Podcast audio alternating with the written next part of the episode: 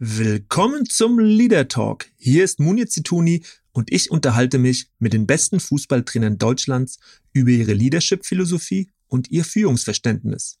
Wie führen Fußballtrainer ihre Mannschaften? Wie kommunizieren sie? Wie motivieren sie ihre Spieler? Und wie wollen sie ihre Teams zum Erfolg bringen? Diesen Fragen gehe ich in meinem Podcast nach und wünsche euch jetzt viel Spaß mit meiner neuen Folge. Diese wird von Robomarkets präsentiert und was es mit dem Online-Broker auf sich hat, das erzähle ich euch nachher.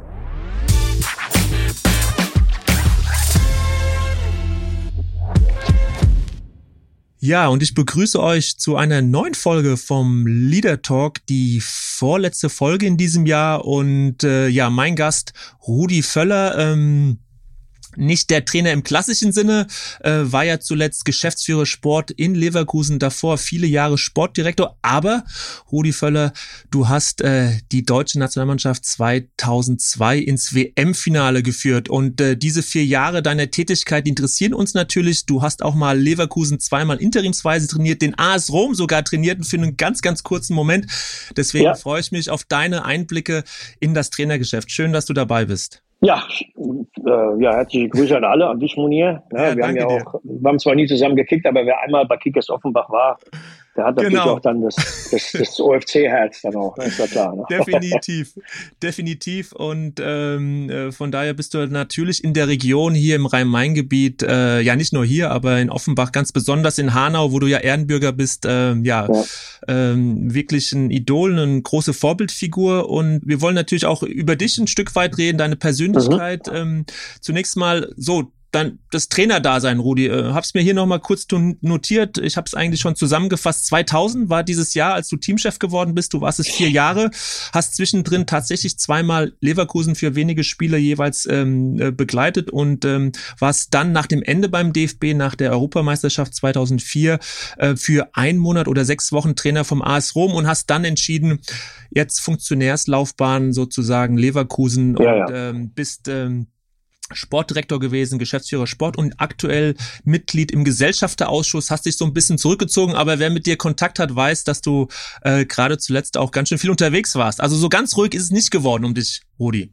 Ja, ist richtig. Aber nochmal darauf zurückzukommen, wie das alles begann, äh, äh überhaupt äh, Trainer geworden zu sein.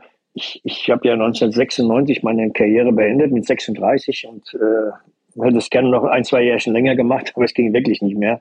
Mhm. Äh, hat alles wehgetan und das war auch gut so, dann aufzuhören und hatte damals äh, eine wunderbare Anfrage vom, vom Club hier von Rainer Kallmund, äh, ihn so ein bisschen äh, zu unterstützen im, im, im Management und es war für mich natürlich wunderbar, dass ich äh, damals eben so ein bisschen über die Schule schauen konnte. Natürlich habe ich auch viele meiner Verträge schon selbst gemacht. Ich hatte damals auch in meisten, also in meiner, meiner Spielerkarriere äh, auch keinen Berater. Das hatte ich nur mhm. zu Beginn meiner Karriere. Später habe ich das alles selber gemacht. Aber trotzdem ist es ja nochmal was anderes und deshalb froh, dass ich das damals so ein bisschen äh, erlernen konnte, so ein bisschen mit einem großen Manager wie Rainer Kallmann an der Seite. Und äh, wollte eigentlich auch nie Trainer werden. Das war ja dann, wie, wie viele das wissen, das war ja dann auch ein bisschen dem Zufall geschuldet, äh, ähm, dass ich dann 2000 dann Teamchef wurde und habe mich natürlich schon auch dann reingekniet und habe mir gedacht, dass am Anfang mache ich jetzt nur ein knappes Jahr, dann übernimmt Christoph Daum und dann, wir wissen ja alle, dass es dann noch nicht so gekommen ist. Ich bin dann vier Jahre äh, Bundestrainer, Teamchef geblieben, habe dann aufgehört, aber hatte auch immer wieder dann eigentlich eher die Tendenz, nicht Trainer zu sein. Und dann muss man auch immer wieder unterscheiden. Ähm, da kommen wir ja gleich später wahrscheinlich noch drauf, dass halt Nationaltrainer zu sein, jetzt war es ja für Deutschland, aber auch für eine andere Nation, Nationaltrainer zu sein, ist was anderes als Vereinstrainer. Das sind zwei mhm. grundverschiedene Dinge. Es geht zwar grundsätzlich um Fußball, aber mhm. ist ja klar, aber die, die Arbeit an sich ist natürlich eine ganz andere. Du bist halt auch immer nur an, in gewissen Phasen eines Jahres mit der Mannschaft zusammen. Du musst ganz anders auswählen. Du hast ja fertige Spieler, du musst niemand mehr ausbilden. Ähm, und als Trainer in einem, in, einem, in einem Verein, ob jetzt erste, zweite, dritte Liga, ist es natürlich anders. Du musst junge Spieler noch weiterentwickeln. Du musst die noch besser machen. Das ist, das ist wirklich keine, keine Floskel. Das ist so, du musst, man kann da wirklich noch dem einen oder anderen was beibringen. Ähm, und du bist auch jeden Tag auf dem Trainingsplatz. Das ist eigentlich mhm. das, was ich eigentlich nie wollte. Deshalb mhm. habe ich auch danach, ich habe ja dann jetzt, wie du schon gesagt hast, zweimal ausgeholfen. äh, als Trainer, als, als Notlösung immer mal ein paar Wochen gemacht dann und das war aber klar, dass es für mich nie für lange Zeit sein wird. Habe mich dann auch noch einmal überreden lassen, damals war ja kurz nach der EM 2004, als ich dann zurückgetreten bin als Teamchef, beim AS Rom äh, auszuhelfen. Die hatten eine, eine, eine wirkliche Notsituation. Äh, war gab es einen Trainer Brandelli, der hat ist leider seine Frau, die war schwer krank, die ist auch später verstorben. Und der hat dann einfach von heute auf morgen dann aufgehört, es auch verständlich war. Und die haben ganz schnell kurz vor Saisonbeginn Trainer gesucht. Und da habe ich mich überreden lassen. Präsident angerufen, Francesco Totti mich angerufen. Viele, ja, du musst jetzt aushelfen. Und am Ende habe ich mich dann überreden lassen. Und äh, war sogar der Beginn war sogar ganz noch ganz gut. Wir haben das erste Spiel noch gewonnen gegen Florenz. Aber danach äh, äh haben wir auch, nicht nur, weil wir nicht so viel gepunktet haben, war ich sogar noch okay in der Tabelle, aber ich habe dann gemerkt nach fünf, sechs Wochen, dass es, mhm. dass die hier jemand brauchen, die brauchen einen italienischen Trainer in so einer schwierigen Situation, die waren im Umbruch. Und äh, ich habe dann schnell gemerkt, dass ich nicht der Richtige bin für diese Aufgabe. Dabei war ich auch zu sehr Sportdirektor oder Manager und äh, habe dann gesagt, nee, ich, mhm. das macht keinen Sinn. Ja, und das war auch kein Problem. Heute noch immer noch ein tolles Verhältnis zum Rom. Ähm, und, äh, und bin dann wieder nach Leverkusen zurück und wie gesagt bin ja dann, mhm. dann auch wieder Sportdirektor geworden, habe sogar dann noch, bin dann nochmal eingesprungen als Trainer kurz, kurzfristig. Aber danach war es auch, dann hat es auch gereicht, dann war ich wieder, mhm. genau bevor Klaus Augenthaler kam. Äh, ich höre daraus, Rudi, man muss dich nur lang genug beknien und äh, dann bist du einfach so, so ein herzoffener Mensch, der, der dann oftmals sagt, na gut, komm, äh, so liebe Menschen, dann, dann mache ich das. An, an vielen Stellen also. Ja, nicht für jeden. Also ich muss sagen, diese Geschichte mit dem AS Rom, das war mhm. wirklich dann dem, dem Club geschuldet und ich sage mhm. immer so gerne heute noch, bin halber Römer. Mhm. Ähm, ich, ich bin, habe natürlich dann noch, äh, auch wenn es jetzt andere, andere Verantwortliche gibt da vor Ort, aber habe natürlich zu dem Club immer einen engen Draht gehabt im Laufe meines, meiner Karriere, auch meines Lebens. Und da war das für mich dann auch selbstverständlich. Mhm. Ich hatte ja zu der Zeit, als ich aufgehört habe, 2004 als, als, als Teamchef, auch viele Anfragen noch von, von anderen Clubs. Das kann ich mir vorstellen. Von, der, mhm. von Nationen dann irgendwo als Trainer einzuspringen. Es war eigentlich nicht mehr, ich war, für mich war immer klar, nein, ich mache, ich mhm. gehe wieder ins Management zurück und hat und der Kontakt zu Bayer Leverkusen, der hat ja auch nie aufgehört. Mhm. Und ich hatte sofort die Anfrage und dann aber klar, dann kam das vom AS Rom und habe ich gesagt, nee, ich mache erst mal AS Rom jetzt mal auf jeden Fall äh, ein, knappes Jahr oder ein halbes Jahr wieder aushelfen und danach habe ich mir gedacht, nee, das macht keinen mhm. Sinn. Bin dann, dann direkt wieder zu Leverkusen, zu Bayer hier und es war die richtige Entscheidung. Ja, also nochmal zurück ins Jahr 2000, Rudi. Also da wirst du, ne, die Gründe hast du jetzt schon ähm, angeführt, wirst auf einmal Teamchef der wichtigsten Mannschaft der Nation. Das muss man ja mal sagen. Bundestrainer, ja. Teamchef. Äh, du bist 40 ungefähr und dann kommst du äh, dorthin, bist, hast diese Position inne. Und woher hast du damals dieses Gefühl genommen, okay, ich kann das? Ja, das, was ja ist eigentlich wirklich schon so, ist ja schon äh, so lange her, jetzt, jetzt über 20 Jahre her. Man darf nicht vergessen, es war ja eigentlich nur geplant für, ein, für ein knappes Jahr. Dann mhm. hätte ja Christoph Daum übernommen. Also das habe ich mir dann schon zugetraut, als sie mich ja. dann alle angeguckt haben bei der Sitzung, dass ich das machen soll. Und alle waren, fanden die Idee gut. Und dann, klar, da konnte ich dann auch nicht mehr Nein sagen. Und es war auch eine richtige Entscheidung, weil ich zu dem Zeitpunkt, ich dachte, es ist wirklich nur für ein Jahr. Ähm, und dann wollte ich normal wieder zu Bayer Leverkusen zurück, dann ist ja klar. Mhm. Ähm, und dann lief es natürlich auch gut. Dann kam da hinzu, dass Christoph Daum das aus den bekannten Gründen dann nicht mehr machen konnte. Und wir haben dann gute Länderspiele abgeliefert und ich habe dann, ja, und habe dann, hab's dann weitergemacht. Ähm, aber wie ich gesagt, den genannten Gründen vorhin schon, war mir aber immer klar, dass es das auch irgendwann mal endlich ist. Ne? Mhm. Dass ich das dann auch nicht so lange mache, da hätte ich gerne noch, ich habe, die 2006 war dann schon der Plan, dass ich das bis 2006 mache, so lange lief ja auch mein Vertrag. Äh, danach wollte ich dann aufhören, aber es war dann durch diese, durch diese mhm. schlechte Platzierung äh, 2004 und der, der nicht vorhandenen Qualifikationsspiele für zwei Jahre bis zur WM 2.6, da bin ich natürlich auch dann auch Profi genug oder auch verantwortungsvoll genug in dem Geschäft, dann brauchst du jemanden, der unverbraucht ist. Also ich, mhm. für mich war dann schon klar, ich hätte nicht zurücktreten müssen, aber für mich war klar, war so eine Enttäuschung bei der EM damals in Portugal. Ähm, WM in 2.6 in Deutschland, da, wird's ein, da wird ein, äh, ist ein Riesenturnier im eigenen Land. Klar. Da, da, da musst du mit, mit, mit, mit positiven mhm. äh, Resultaten reingehen. Das war dann nicht mehr möglich und da war für mich nur klar, ich muss den Weg frei machen. Klar, dass dann die, die, dass es dann ein bisschen äh, chaotisch ablief, da konnte ich nichts dafür. Das, das, das war halt so der, der Situation geschuldet, einen neuen Bundestrainer zu finden. Das war ja ein bisschen schwierig dann für den DFB.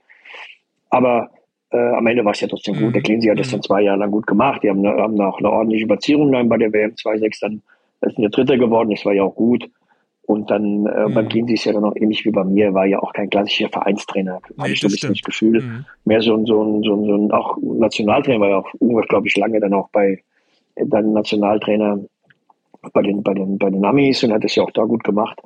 Ähm, und äh, wie gesagt, das war ja auch dann, mhm. das war ja dann auch okay. Bei mir war dann von vornherein aber schon immer klar, dass ich eigentlich eher nicht mhm. ins Trainergeschäft einsteige. Das war mehr Zufall. Und trotzdem, äh, du hast ja auch vorhin gesagt, Mensch, ich habe mich dann schon reingekniet, gerade zu Beginn. Ne? Man will ja dann doch mhm. Äh, irgendwie das äh, gut machen, anständig machen.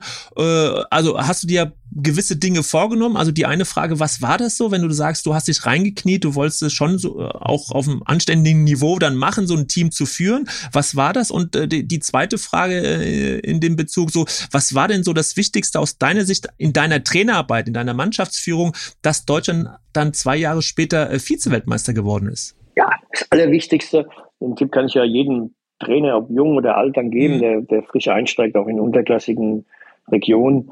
Wichtig ist, wenn du dann, klar, musst du auch gute Mitarbeiter haben. Und ich hatte natürlich mit dem Michael Skibbe einen, einen unglaublich guten Co-Trainer, den ich natürlich, weil ich seine Karriere auch verfolgt hatte vorher, also als ganz, ganz junger Trainer in Dortmund schon die Verantwortung übernommen hat, war zu dem Zeitpunkt auch ohne Verein und habe ihn mal bei einer Veranstaltung kennengelernt und da das kam mir super positiv rüber, konnte man sich toll unterhalten mit ihm, auch die Ideen, die er hatte, wie er trainieren wollte, auch wie er Mannschaften führen wollte. Und da war für mich klar, mhm. gut, zumindest für das, für das eine Jahr, ich muss immer wieder wiederholen, dass mhm.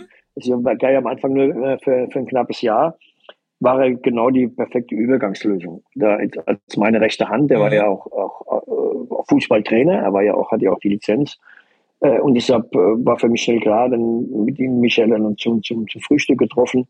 Und dann nach, nach einer halben Stunde war klar, den, den nehme ich. Und dann, dann war das auch klar, war, war eine super. Also so ein starker Partner deiner Seite war, genau, war einfach genau. eine wichtige Entscheidung. Mhm. Genau, genau. Ein guter Partner. Dann war sowieso Erich Rutemüller. Ähm, der war ja auch noch im, im Trainerteam. Der war ja auch dann bei, vor allem bei den großen Turnieren dann eine ganz große Hilfe. Der, der noch, der ja auch jahrelang auch Chef der, der, der Trainerausbilder war. Also genau. der war ja der hat ja, war ja auch beim, beim DFB auch angestellt. Der war, eine, war eine, ein, toller, ein toller Mensch, ein toller Trainer, der mir auch sehr geholfen hat. Nicht zu vergessen, Sepp Meyer, ähm, der als Torwarttrainer sowieso, den kann ich ja noch aus meiner aktiven Zeit. Aber man sieht schon, es waren halt die drei. Mhm. Das hat sich halt im Laufe der 20 Jahre ein bisschen verändert in der Nationalmannschaft, aber auch in den Vereinen. Ähm, mittlerweile sind ja die Trainer, die Trainerteams natürlich viel, viel größer. Die haben sich ja praktisch verdoppelt oder verdreifacht.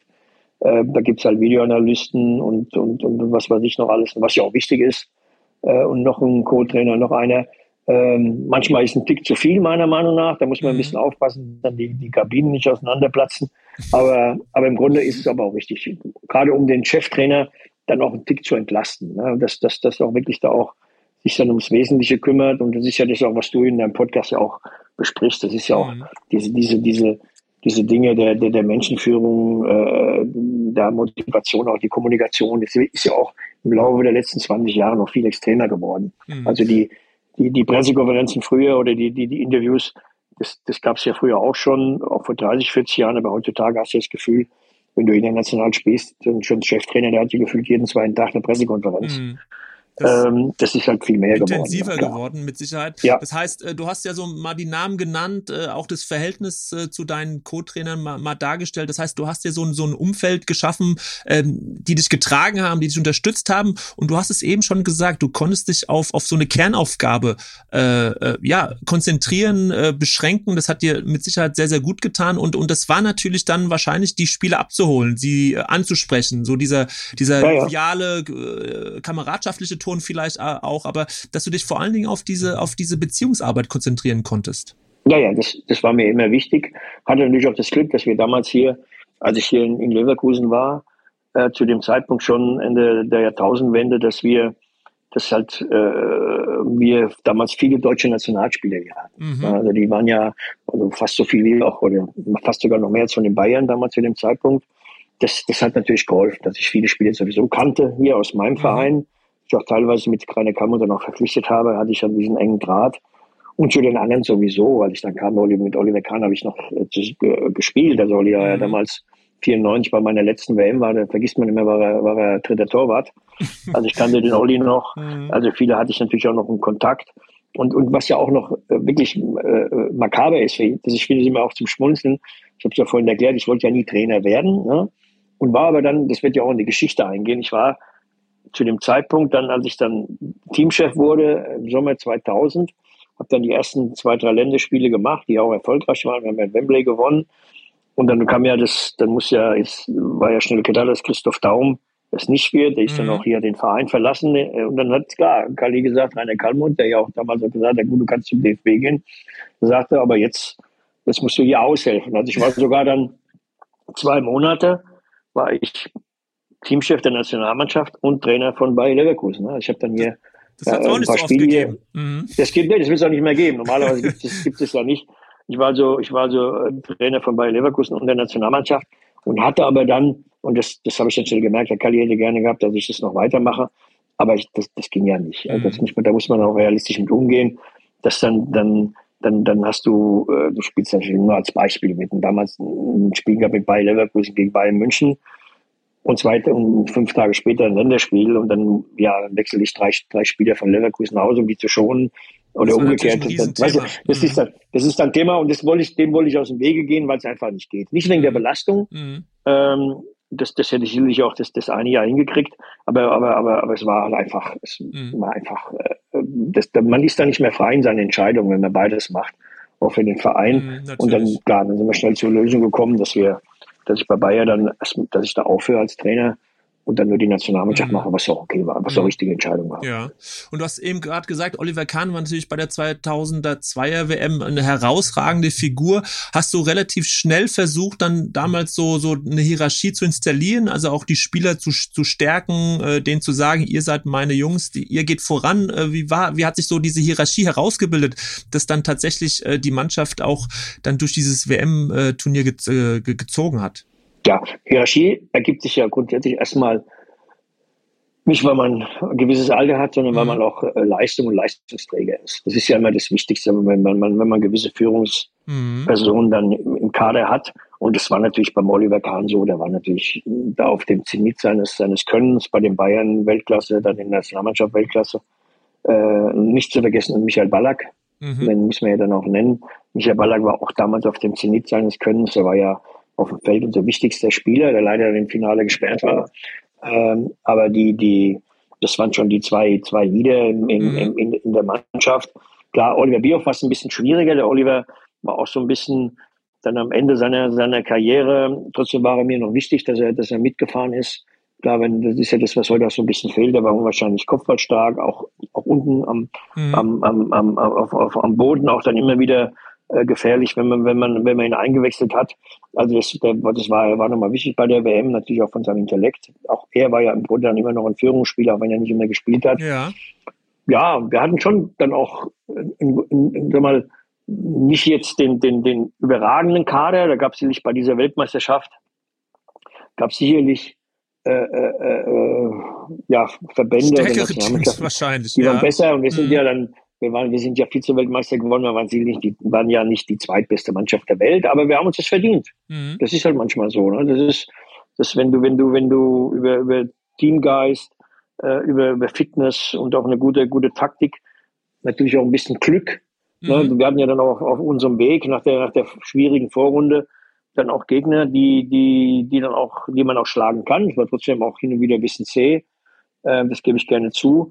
Aber klar, das ist halt auch manchmal, wir können mhm. nicht, wie eigentlich unsere Schuld oder meine Schuld, dass die, die Franzosen oder die Italiener oder die Spanier halt gegen die Südkoreaner Koreaner rausgeflogen sind. Ne? Also ähm, das, das, das haben sie schon selbst eingebaut und dann klar, wir haben dann, wir haben es dann auch, wie gesagt, dann äh, auch mit zwischenzeitlich auch ein bisschen, bisschen zäh war. Ne? Das war nicht immer alles so bombig haben uns dann auch gesteigert und die besten Spiele waren dann letztendlich mhm. das Halbfinale und das Finale. Ja. Und äh, jetzt äh, läufst du, gehst du durch so ein Turnier, die Spiele sind zäh, wie du sagst, und, und uh, was war dir wichtig dann auch als Trainer? Also wie hast, äh, wie hast du es dann ähm, hinbekommen, auch äh, das Selbstbewusstsein weiter zu, zu stärken? Natürlich die Siege auch, aber was waren so deine, deine Maßnahmen auch, um, um die Spieler zu stärken, um so durch so ein Turnier zu gehen und tatsächlich vielleicht den WM-Titel zu gewinnen? Was war so deine größte Einfluss Einflussfaktor.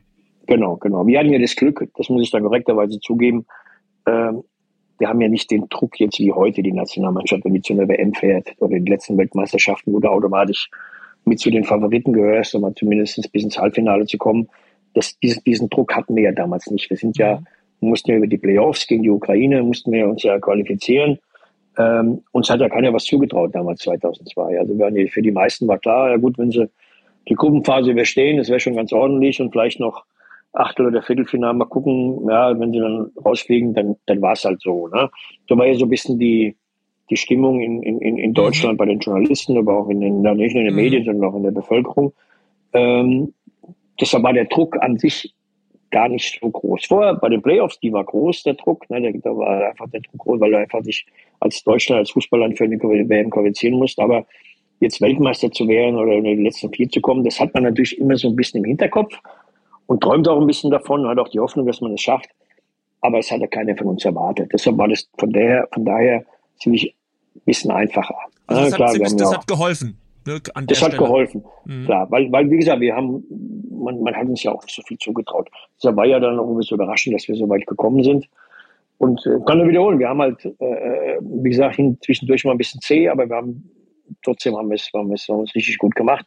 Und dann makabrerweise gegen natürlich eine Weltklasse-Mannschaft mit Weltklasse-Spielern wie Ronaldo, Rivaldo, Ronaldinho, mhm. wie sie alle hießen, Lucio, äh, Roberto Carlos, haben wir dann gegen die dann unser bestes Spiel gemacht, ne, im mhm. Finale. Allerdings. Und haben sie mal, ich will nicht sagen auf Augenhöhe, aber zumindest haben wir es haben wir es lange Zeit so hingekriegt, dass es, man so das Gefühl hatte, wenn wir mal in Führung gehen, wir hatten ja dann auch mal eine gute Chance oder ein, zwei, dann können wir sogar Weltmeister werden. Aber wenn man natürlich die ganze WM dann am Stück sieht, war das natürlich dann mhm. äh, leistungsgerecht, dass die mhm. Brasilianer das Ding gewonnen haben. Und jetzt ist es natürlich auch ein bisschen her. Du hast trotzdem zwei große Turniere äh, als, als Verantwortlicher äh, über die Bühne gebracht. Äh, was ist denn so aus deiner Sicht? Also du hast eben schon so ein bisschen gesagt, so die Fitness, glaube ich, der Teamgeist, ne, da kann man ja. auch viel tun. Aber so der, der, der Tipp oder die Tipps so für, für, für ein erfolgreiches Turnier, äh, wie muss man so ein Turnier angehen? Äh, was ist da wichtig? Ähm, man ist so vier, fünf Wochen aufeinander gepfercht. Ja, ja. Worauf kommt es an, das, aus deiner Sicht? Ja, deswegen genau diese, das ist ein gutes, gutes, gutes Stichwort mit diesen vier, fünf Wochen. Das ist ja äh, eine Sache, da kann nicht jeder gut mit umgehen. Das ist eine große Stärke von uns Deutschen, dass wir es schaffen. Äh, ich habe ja war ja bei vier Weltmeisterschaften, drei als Spieler, eine als Trainer, dass du es schaffst, also man so eine Gemeinschaft sich dann, das ist ja meistens bei, bei den vielen, die ich hatte, war das immer so, äh, auch wenn es mal, wenn es mal Streitereien gibt, das ist aber nicht entscheidend, aber dass du es schaffst, da so viele Wochen zusammen zu sein. Ne? Und gerade in der Vorbereitung, ganz sicher, wenn es läuft.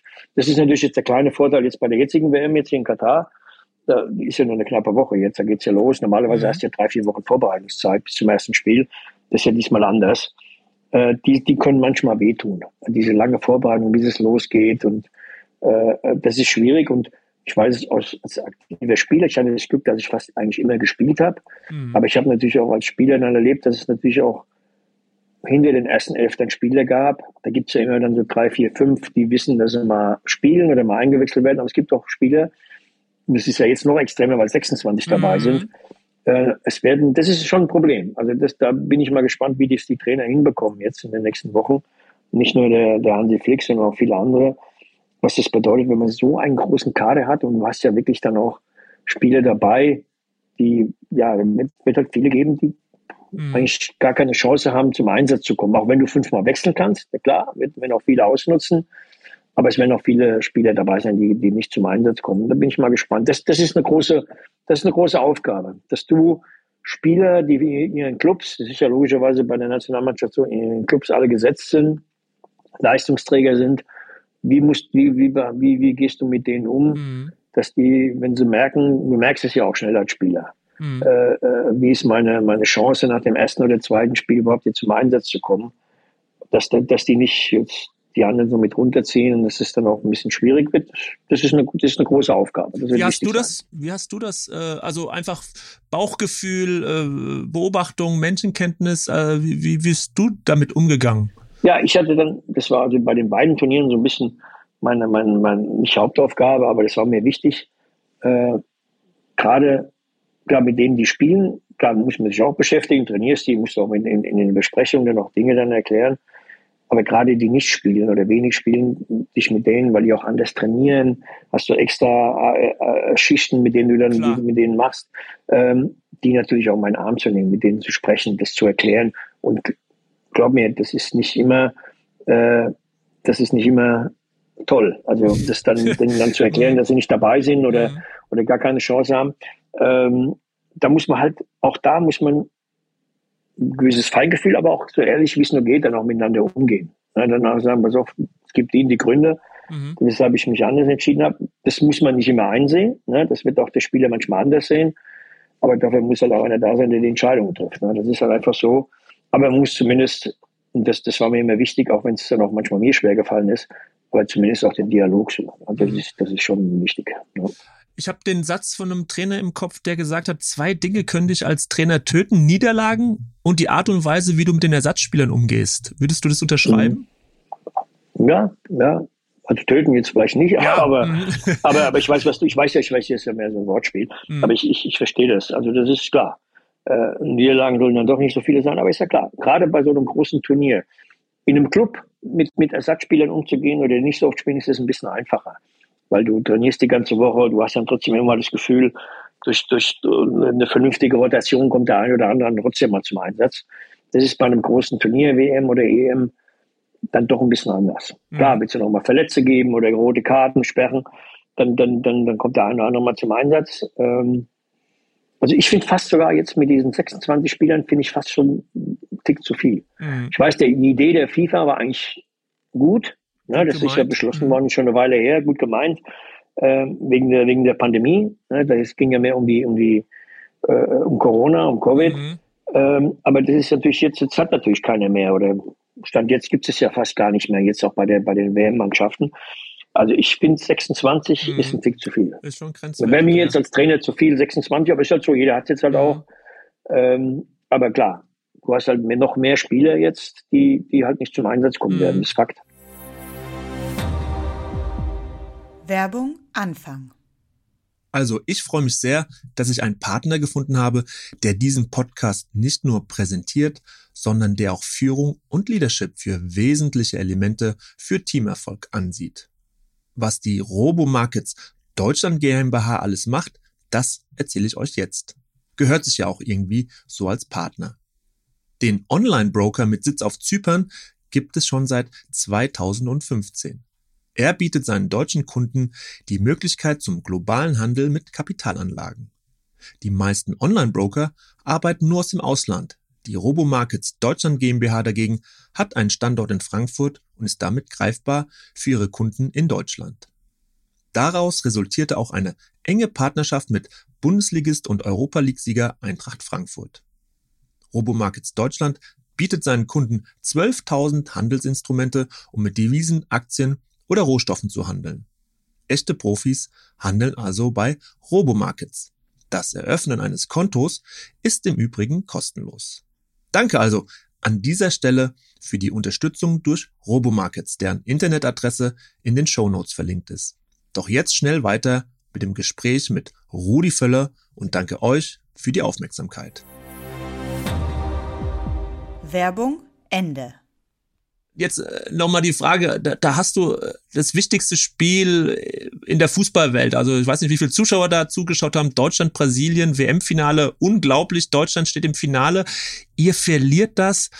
Wie hast du das mitgenommen, verarbeitet. Also weil so eine so eine Chance, so ein Spiel, das hat man oftmals nur einmal im Leben. War das dir klar bewusst? Äh, wie, wie hast du es selbst? Äh, weil du wirkst ja immer sehr sehr locker, fröhlich, offen, aber trotzdem hat es etwas äh, auch eine, eine Traurigkeit, eine große Enttäuschung äh, innen oder oder wie bist du da grundsätzlich mit umgegangen, wenn du jetzt zurückdenkst? Ja, ich kann mit solchen Dingen dann, das war immer so in meinem Leben, ob als mhm. Spieler dann oder als, als als Manager oder dann als Trainer mit, mit solchen Dingen dann auch recht gut umgehen. Auch mhm. klar, mit Erfolgen kann jeder gut mit umgehen, ne? ist ja klar, das ist ein bisschen einfacher.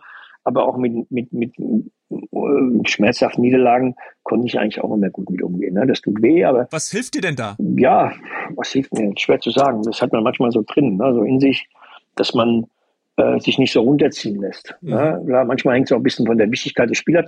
Auch wenn es jetzt ein WM-Finale war, Aber wir hatten, ich mal gerne so ein Beispiel, mal, was ich vorhin schon auch kurz angedeutet habe, das habe ich auch in vielen Interviews schon gesagt. Wir hatten ja ein halbes Jahr vorher diese, diese Playoff-Spiele. Gegen die Ukraine. Mhm. Gegen die Ukraine. Ja, das war ja ein viel größerer Druck für mich. Das war ja klar, wenn du gegen die Ukraine aus, ich bin ausscheidest, ich bin der, der verantwortliche Trainer der Nationalmannschaft. Da hat zwar viele gesagt, ja, dann geht's halt trotzdem weiter, wir sind halt im Moment nicht ganz so gut. Aber klar, wenn wir es nicht geschafft hätten, wäre ich ja der Erste in der Geschichte der, der, der Trainergilde in Deutschland gewesen, der, der, sich nicht für eine WM qualifiziert hätte. Das war mir schon, das war mir schon bewusst, dass, dass das für mich, dass das für mich mein Leben danach verändert hätte. Also mhm. dieses, dieses Risiko war da. Ähm, das hatte ich auch manchmal im Hinterkopf, vor allem nach der ersten halben Stunde in, in Kiew, wo die, wo die Ukrainer uns fast an die Wand gespielt haben.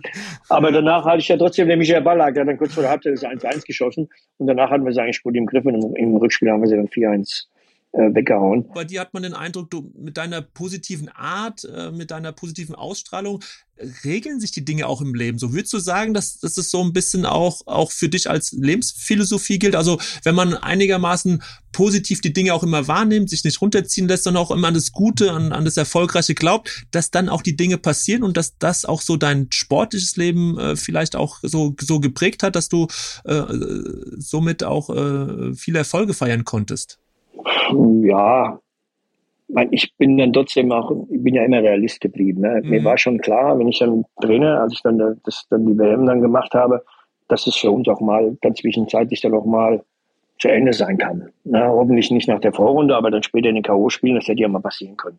Da bin ich, das, das weiß ich halt auch. Da bin, wie gesagt, da bin ich ein großer Realist. Mhm. Genauso wie ich weiß, wenn du, wie ich vorher wusste, auch als Spieler, wenn du in guten Mannschaften bist, als wir 90 zur WM gefahren sind, sind Weltmeister geworden, ja klar, dann war mir klar, wir haben eine super Mannschaft äh, und ich bin dabei und dann haben wir eine große Chance, Weltmeister zu werden. Ähm, also ich konnte gewisse, gewisse Dinge immer gut einschätzen, mhm. realistisch einschätzen. Mhm. Bei den Clubs, geholfen. bei denen ich unter mhm. Vertrag war, das hat mir schon geholfen. Ne? Klar, wenn ich sage immer, wenn du, sag immer, kennst du Lieblingsspruch, schon ein paar Mal gesagt, wenn du bei den Bayern einen Fünfjahresvertrag unterschreibst, bist du viermal deutscher Meister, ob du willst oder nicht. Ne? Du kannst es gar nicht verhindern. Ne? Das ist einfach so, egal welche Position ja. oder Funktion, das ist halt mittlerweile so. Ne? Aber ähm, das, das, das, der, der, also ich, ich bin da in solchen Dingen ein großer Realist. Mhm. mhm. Und das, das hilft natürlich dann die Dinge das hilft, einzuordnen, das hilft, nicht Mit einzugehen und dann am Ende mhm. ist dann auch, auch wenn es, wenn ich sage mir so gerne, ich liebe natürlich auch den Fußball, aber dann am Ende ist es dann auch Fußball. Ne? Also wir, wir, wir, klar, es gibt halt auch Sieger und Verlierer und am liebsten natürlich gewinnen, ist klar. Mhm. Und dann gab es eine EM. Würdest du dann sagen, dass da ein paar Dinge äh, auch von der Trainerseite aus äh, hast du Sachen nicht hinbekommen, die vielleicht 2002 gut geklappt haben? Äh, oder wie, wie würdest du jetzt so im, im Nachgang dann von ist schon ein bisschen her natürlich äh, so diese EM 2004 einordnen? Also war da die Qualität der Spieler hat einfach gefehlt und und so war es dann? Oder oder würdest du auch sagen, da sind dir ein paar Dinge als Trainer auch nicht so gut gelungen wie vielleicht zwei Jahre vorher? Das ist eine gute Frage, da habe ich auch schon oft darauf geantwortet und meine, eigentlich meine Lieblingsantwort, und es ja. ist nicht nur meine Lieblingsantwort, ist auch die Wahrheit. Also ich kann für mich persönlich sagen, auch für meine Kollegen dann, dass wir viele Dinge oder ich auch 2000, 2004 besser gemacht haben als 2002. Aha. Weil ich natürlich 2002, das war die erste, die erste, äh, das erste große Turnier als Trainer. Und 2004 hatte ich ja schon die Erfahrung von 2002 und war auch schon vier Jahre Trainer. Äh, Deshalb, was will ich damit ausdrücken oder aussagen? Es ist halt nicht immer alles einfach zu erklären. Was ist die Wahrheit? Mhm. Am Ende ist es immer relativ einfach. Du musst halt ab und zu mal ein Spiel gewinnen, sage ich. Mhm. Und wenn du, wenn du, wenn du auch Dinge besser handelst, also ich finde 2004 bin ich mit vielen Dingen, wir haben, wir haben Fehler, die wir vielleicht noch zwei Jahre vorher gemacht haben oder ich vielleicht auch, ich dachte, das hätte ich jetzt im Nachhinein anders gemacht, aber am Ende ist es noch gut gegangen. Habe ich versucht, natürlich 2004 aus meiner Erfahrung heraus mhm. besser zu machen, ohne jetzt ins Detail zu gehen. Mhm. Und dann, und, und habe das auch gemacht, aber trotzdem haben wir natürlich die Spiele nicht gewonnen. Mhm. Ja, also deshalb, was will ich damit sagen? Du kannst, ich konnte ins Spiel und sagen, ich habe eigentlich mehr oder weniger das gemacht, was ich, was, was, was ich ja. besser machen konnte als 2002. Aber wir sind nach der Vorrunde ausgeschieden. Und das ist halt im Fußball, und das ist ja heute immer noch so, auch wenn du heute, das, das wird ja Fußball nie ändern. Du kannst viele Dinge richtig machen, äh, viele gute Entscheidungen treffen. Aber am Ende müssen natürlich auch die Jungs unten mhm. dann noch umsetzen. Ne? Wenn, das, wenn das dann nicht machbar ist, ja, dann kannst du zwar sagen, du hast mhm. für dich dann viele Dinge richtig gemacht, aber es hat dann trotzdem nicht gereicht. Ne? Aber wahrscheinlich ist der Umgang dann auch mit einer Niederlage dann auch äh, verschmerzbarer, weil du dir einfach keinen Vorwurf ja. machen kannst, weil du einfach das Gefühl hast, genau. nee, ich habe aus meiner Sicht alles so gemacht, wie ich es für richtig halte. Ne? Hm. Ja, natürlich gibt es immer, gibt es immer Dinge im, im, im während eines Spiels, wo man bei der, bei der Aufstellung mhm. oder äh, äh, hast du irgendwas übersehen von beim Gegner in der, in der Vorbereitung oder hast du hättest du vielleicht alles wechseln sollen. Da, das, das wird es heute noch geben bei Trainern oder bei Trainern im Trainerstab, dass man dachte, das hätten wir vielleicht im Nachhinein noch anders regeln können. Das wird es immer geben. Das sind mhm. ja Dinge, die dann, die dann, die gehören zum, zum Sport oder zum Fußball dazu. Aber grundsätzlich kann ich nur wiederholen. Klar, das, du hast halt dein Ziel nicht erreicht mhm. oder noch weniger. Ähm, dann, dann, da muss man dann auch, da bin ich auch Realist dann auch. Dann bin ich auch, dann, da bin ich, dann kann mich auch keiner mehr umstimmen. Dann muss man sagen, nee, pass auf, das, das ist dann auch gewesen. Das reicht. Mhm. Ja. Mhm. Und dann äh, ist natürlich die Frage, jetzt äh, hast du, warst du ein, ein erfolgreicher Spieler, Weltmeister geworden, du, du warst als Teamchef dann auch letztlich erfolgreich, äh, bist dann Sportdirektor geworden ähm, bei Leverkusen. Ähm, und jetzt frage ich mich, wie hast du denn diese über oder hast du es äh, getan, so diese Erfahrung aus dem Trainerjob auch übertragen äh, in, in, in deine Arbeit als, als Sportdirektor, Geschäftsführer in so einem Unternehmen, wie es ja heute auch so ein Fußballverein ist, äh, in so einer Führungsrolle, wo du vorangehst, wo du Vorbild bist? Also hat dir in irgendeiner Form auch diese Erfahrung als Trainer da äh, nochmal geholfen und, und gerade in Bezug auch auf die Zusammenarbeit mit dem Trainer dann auch und der Auswahl auch des Trainers ähm, dich dabei unterstützt? Ja, natürlich. Ja, das sowas hilft ja immer. Also mhm. solche Erfahrungen helfen dann immer. Äh, wenn man, wie du hast ja vorhin gesagt, den wichtigsten Job in Deutschland dann vier Jahre inne hatte. Das hilft natürlich immer. Natürlich muss ich dann auch immer aufpassen, als ich dann hier in Leverkusen wieder in Deutschland zurückgekommen bin und du bist dann äh, Management, du bist dann Sportdirektor, was dann auf jeden Fall vermieden habe. Ich habe ja auch dann ein paar Mal überlegt in, meinem, in meiner Sportdirektorin Karin, weil ich damals auch zu Beginn, als Christoph Daum hier Trainer wurde, 96, gehe ich mit auf die Bank. Christoph wollte mhm. unbedingt, dass ich mit auf die Bank gehe, habe das auch zwei, dreimal gemacht, aber danach habe ich dann gesagt, doch lieber von oben gucken. Ne? Das sieht, man besser. Ne? Äh, aber da war auch so ein bisschen im Hinterkopf so äh, nicht, nicht zu sehr da in genau, so eine Diskussion genau, reinzukommen, ob du genau, wieder übernimmst. Genau. Und dann später noch mehr. Also ich war ja, wenn du dann vier Jahre Nationaltrainer warst und bist dann als Sportdirektor auf der Bank neben einem Trainer, manchmal hast du ja dann auch etwas jüngere, unerfahrene Trainer mhm. gehabt, dann wird das natürlich auch alles immer so, dann weißt du, weißt du, du bist dann permanent im, im Fokus, dass du jedes, jede Geste, jede, jedes Wort, das du mit dem Trainer wechselst, dann heißt du, der hängt dich jetzt irgendwie mit rein, mit, mit, mit mhm. irgendwelchen Auswechslungen oder taktischen Maßgaben. Das, das war mir dann bewusst, deshalb war das dann auch nie mehr ein Thema für mich. Und natürlich auch, ich bin dann ehrlich genug, von oben kann man auch besser gucken. Mhm. Auf jeden Fall. Und äh, wenn du jetzt an deine vielen Trainer denkst, die du eingestellt hast, äh, was, was beeindruckt dich denn so oder, oder worauf achtest du am meisten beim Trainer, so gerade wenn du ihn dann kennenlernst? Was, was ist dir da ganz, ganz wichtig gewesen? Ja, man, die Trainergeneration der, der letzten Jahre, ich, man gibt ja immer Unterschied. Früher waren die Trainer ja auch anders, aber die heute sind hier alle auch toll ausgebildet. Mhm. Jeder hat da seinen Plan hat seine, seine, seine Philosophie, kann man so ausdrücken, seine Spielweise. Dann gibt es eine PowerPoint-Präsentation wahrscheinlich, die du dir immer anschauen musst. Ja, ja, nee, dann geht da, da ähneln sich ja viele junge Trainer mittlerweile. Mhm. Ne? Aber ich glaube, wichtig ist auch dann, das ist ja klar, wenn du dann, dann das so in einem persönlichen Gespräch oder wie was er machen will, ist das eine. Und das ist halt auch immer eine große Gabe bei Trainern. Die hat, da hatte ich auch das Glück, da kommen wir gleich noch drauf, bei Trainern, die ich hatte. Wie mhm. ist dein Auftreten vor der Mannschaft? Wie, wie ist deine, dein, dein Intellekt? Wie, kannst, wie ist deine mhm. Rhetorik? Und vor allem, wie, wie kannst du Spieler mitziehen? Und da musst du auch als Trainer musst du viel vorgeben. Also du musst dann einfach dieses Gefühl entwickeln, äh, wir kriegen das hin, Männer zusammen. Ne? Alle zusammen äh, als Vorbild vorweggehen und, und natürlich auch manchmal kritisch sein, auch mal ein bisschen laut werden. Aber dann auch, was auch wichtig ist, natürlich auch den einen oder anderen mal in den Arm nehmen. Das muss man dann auch aus dem Gespräch herausfiltern wer braucht ein bisschen, mhm. wer, wer, braucht mehr Kritik und wer, wen muss man ab und zu mal ein bisschen streicheln. Das gibt's ja, das muss man mhm. ein bisschen rausfiltern. Also das heißt, du achtest da natürlich dann im Gespräch auch auf die nonverbalen Gesten, so diese Persönlichkeit hat der eine, ne, so genau, von der Erscheinung genau. her, das waren dann schon auch so die Momente, die, die neben der Fachlichkeit dann auch einfach wichtig waren. Ja, ja, natürlich auch, gibt ja auch äh, macht der Simon ja auch jetzt hier, Simon, der ja die, der auch jetzt äh, bei Budide mit, mit Xavi Alonso Mhm. Ähm, natürlich wollen wir auch, wollen wir auch Trainer haben, die so ein bisschen auch den, für den Stil von Bayer Leverkusen stehen, ne? dass mhm. wir äh, äh, schnell nach vorne spielen, auch ein bisschen attackieren, manchmal natürlich auch mit Ballbesitz ein bisschen zurück, zurückfallen. Also wir wollen schon Äh, klar wollen wir natürlich auch gewinnen, das ist immer am wichtigsten, aber wir wollen natürlich äh, attraktiven Fußball spielen. Ne? Gibt das immer das Gegenbeispiel so, weil ja so Atletico Madrid, auch wenn es bei denen jetzt nicht, aber selbst als bei denen lief, mhm. hat man immer das Gefühl gehabt, hm, so richtig prickelnd ist es nicht, ne? Äh, wie die spielen. Also wir wollen schon, wir wollen dann schon in Leverkusen äh, äh, wir werden auch mal ein paar Spiele verlieren. Das ist halt auch leider im Fußball so, aber wir wollen, wir stehen für eine gewisse Spielweise, einen Stil und den, mhm. den wollen wir natürlich auch mit unseren Trainern ja immer beibehalten. Klar. Das soll der Trainer dann auch verkörpern sozusagen. Mhm. Genau. genau. Rudi, wir sind schon äh, tatsächlich bei der letzten Frage jetzt. Ähm, ja, wir könnten jetzt äh, noch das eine oder andere äh, Thema aus deiner Karriere auch nehmen, als, als Fußballer gerade. Ähm, das geht jetzt auch in diese Richtung vielleicht ein bisschen, ähm, nämlich die Frage nach drei Trainern, die so dich äh, geprägt haben, beeindruckt haben, äh, wo du dir auch vielleicht was geholt hast für deine eigene Trainerarbeit. Welche, welche drei Trainer würdest du denn da nennen? Ja, ja. Gut, wenn ja immer gleich, alle, alle, die du da fragst, gleich antworten. Also ich kann sagen, als Spieler oder als Sportdirektor hatte ich natürlich mit meisten, also mit fast allen Trainern immer ein wunderbares Verhältnis. Mhm. Und habe auch immer, äh, vor allem als Spieler, immer profitiert von den, von den Trainern, die ich hatte. Inzwischen war ich natürlich auch ein wichtiger Spieler. Deshalb mussten die Trainer immer mit mir gut auskommen. Ach, ja gut. Aber, aber, aber, auch, aber ich hatte, wichtig, klar, ja. ich hatte, mhm. ich hatte schon Glück, vor allem dann, man, das sind halt die, meine Zeit, als ich das, da fing es ja mal die große Karriere an, fing ja in Bremen an, 82, als ich da hinkam mit 22. Der Otto Reage war schon ein, ein, ein, wichtiger Wegbegleiter für mich in seiner mhm. ganzen Art, wie er die, die, die, die, die, die Führung der Mannschaft und vor allem auch wie er mit mir umgegangen ist.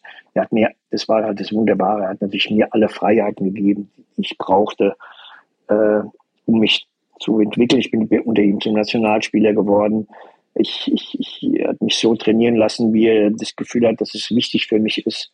Und trotzdem ein paar Dinge mir noch angeeignet, dann im Kopfballspiel oder ein paar anderen Dingen.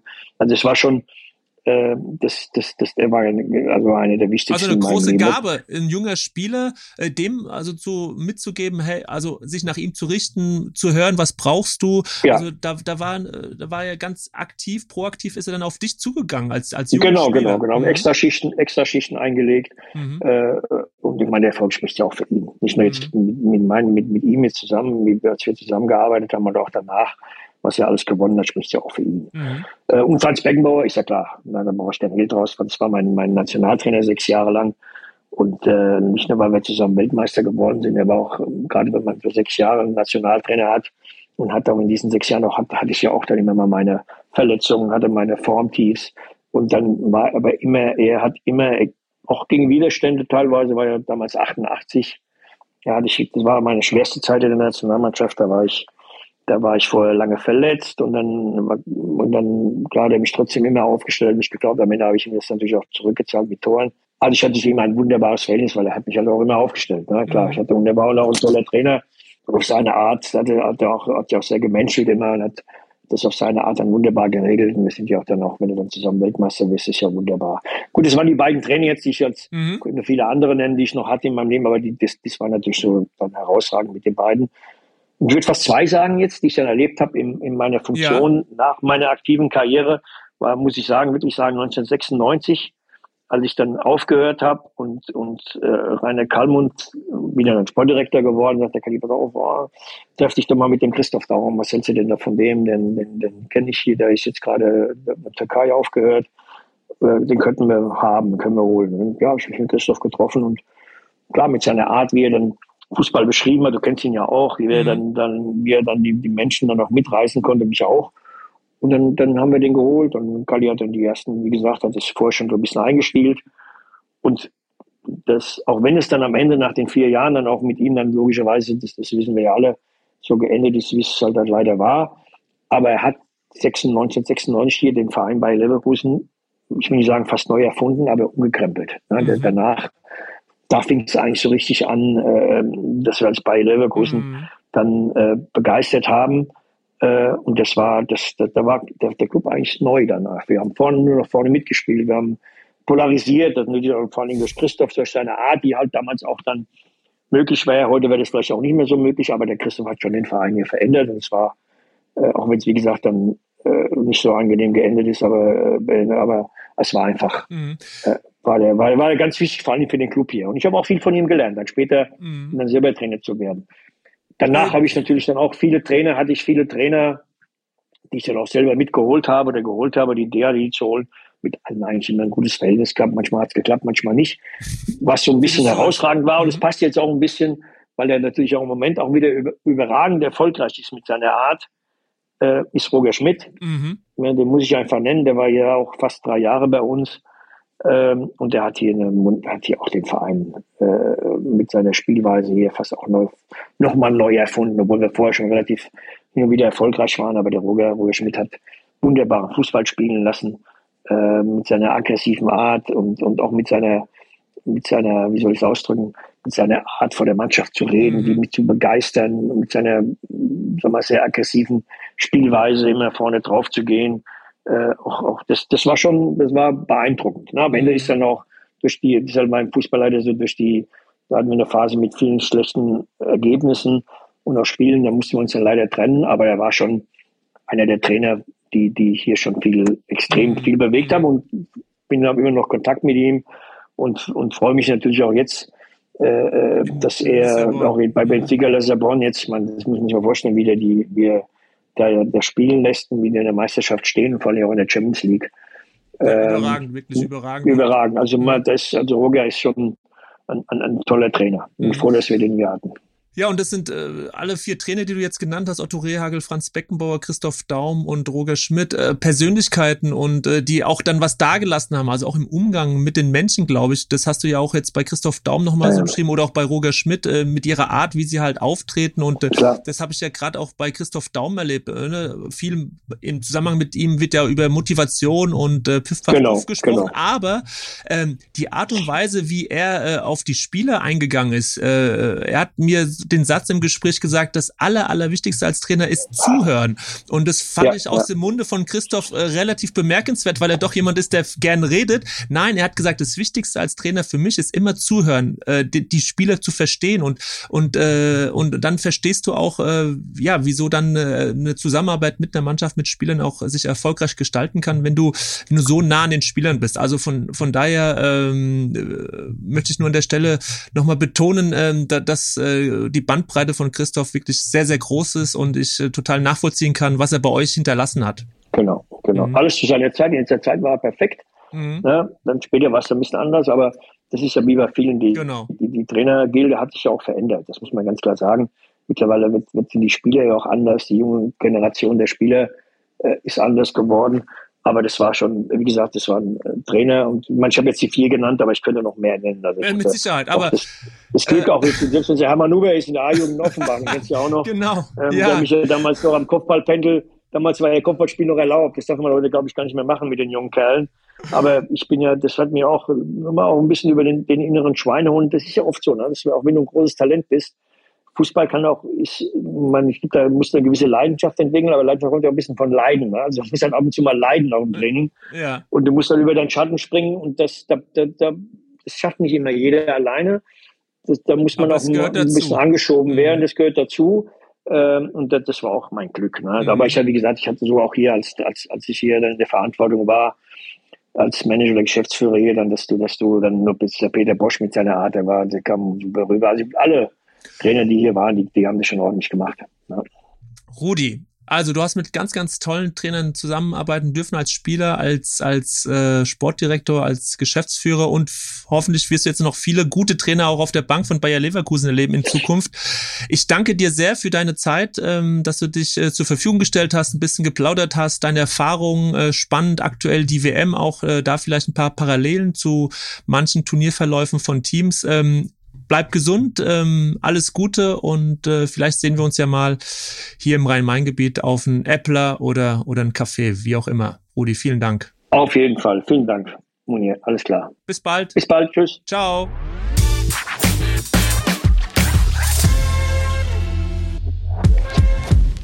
Diese Leader Talk Folge wurde von der Robomarkets Deutschland GmbH präsentiert.